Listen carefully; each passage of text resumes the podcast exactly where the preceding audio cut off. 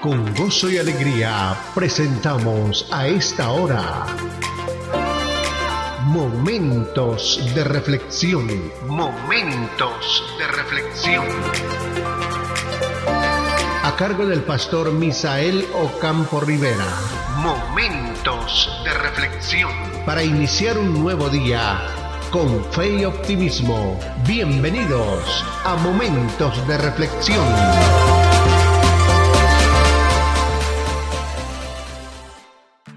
Cordial saludo amigos, gracias a Dios por este nuevo día, por la vida, la salud, el ánimo y la disposición que tenemos para estudiar su palabra y para comunicarnos con Él a través de la oración. La pregunta para el día de hoy se la formularon los discípulos a Jesús. Evangelio de San Mateo en el capítulo 13, versículo 10. ¿Por qué les hablas por parábolas? Una inquietud que los discípulos tenían. ¿Por qué Jesús cuando estaba frente a las multitudes, frente a los escribas y fariseos, les hablaba por parábolas? Capítulo 13, versículo 10 de San Mateo. Entonces acercándose los discípulos le dijeron, ¿por qué les hablas? Por parábolas. Él respondiendo les dijo, porque a vosotros os es dado saber los misterios del reino de los cielos, mas a ellos no les es dado. Porque a cualquiera que tiene le será dado y tendrá más, pero al que no tiene, aún lo que tiene le será quitado. Por eso les hablo por parábolas, porque viendo no ven y oyendo no oyen, ni entienden. De manera que se cumple en ellos la profecía de Isaías que dijo, de oído oiréis y no entenderéis, y viendo veréis y no percibiréis, porque el corazón de este pueblo se ha engrosado y con los oídos oyen pesadamente y han cerrado sus ojos para que no vean con los ojos, ni oigan con los oídos y con el corazón entiendan y se conviertan y yo los sane.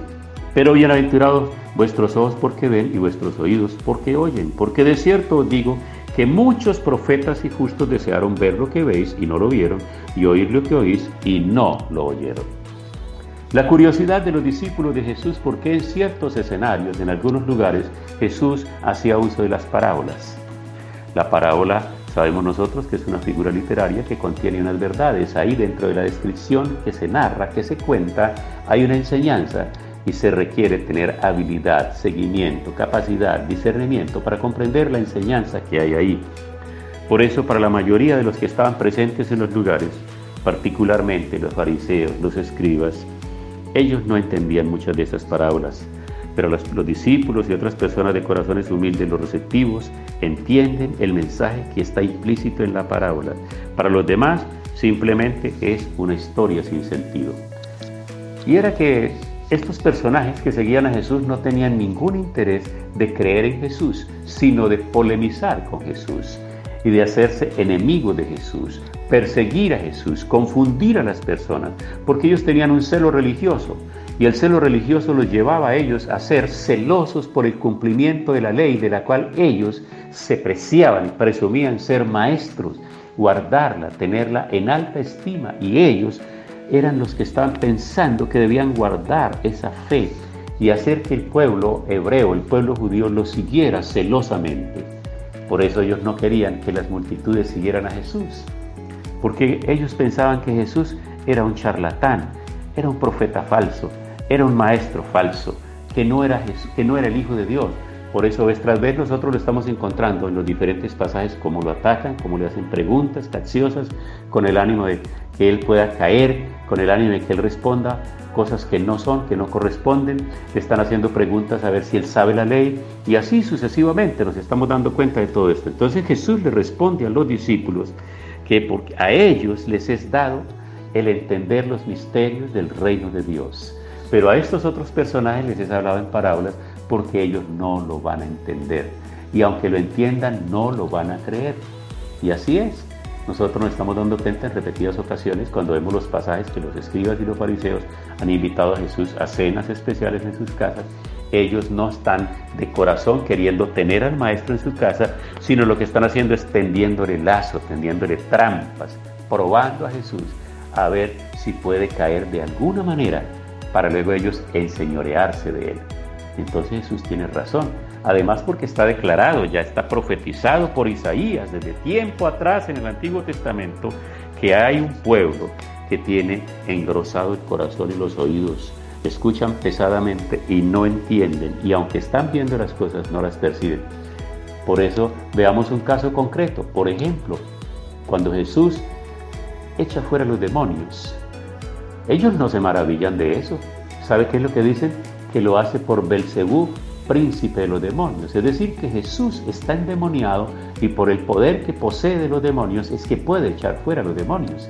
Qué absurdo, qué falta de lógica, qué, qué cosa sin sentido, qué expresión realmente sin sentido.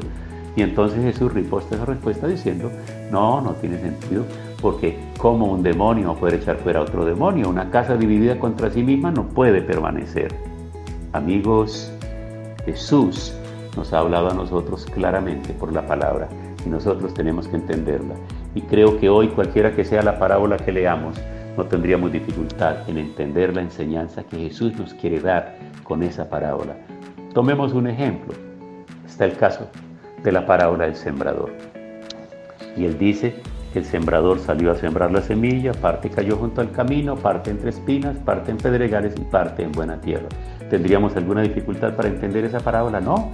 Quiere decir los corazones de las personas, el efecto de la palabra y los resultados finales de esa palabra en el corazón de cada una de las personas que la recibe.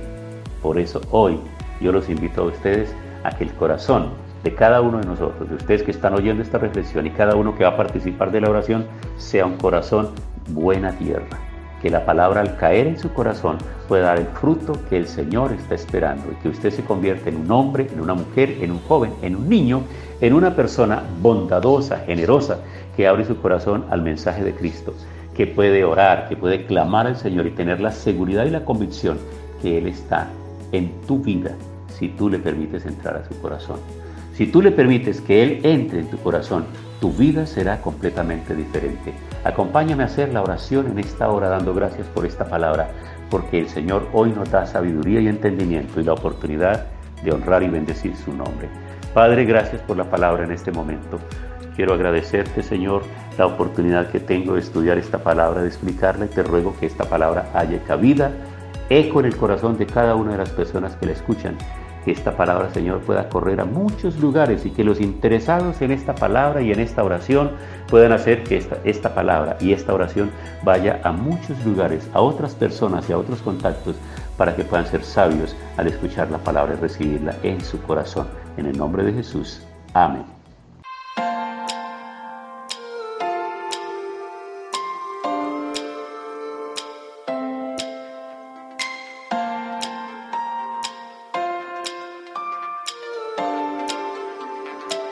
Pasó nuestra cita diaria. Momentos de reflexión. Momentos de reflexión. Si este tema y la oración han sido de bendición, compártalo con sus contactos para que ellos también sean edificados. Cordial invitación para mañana a Momentos de Reflexión. Momentos de Reflexión.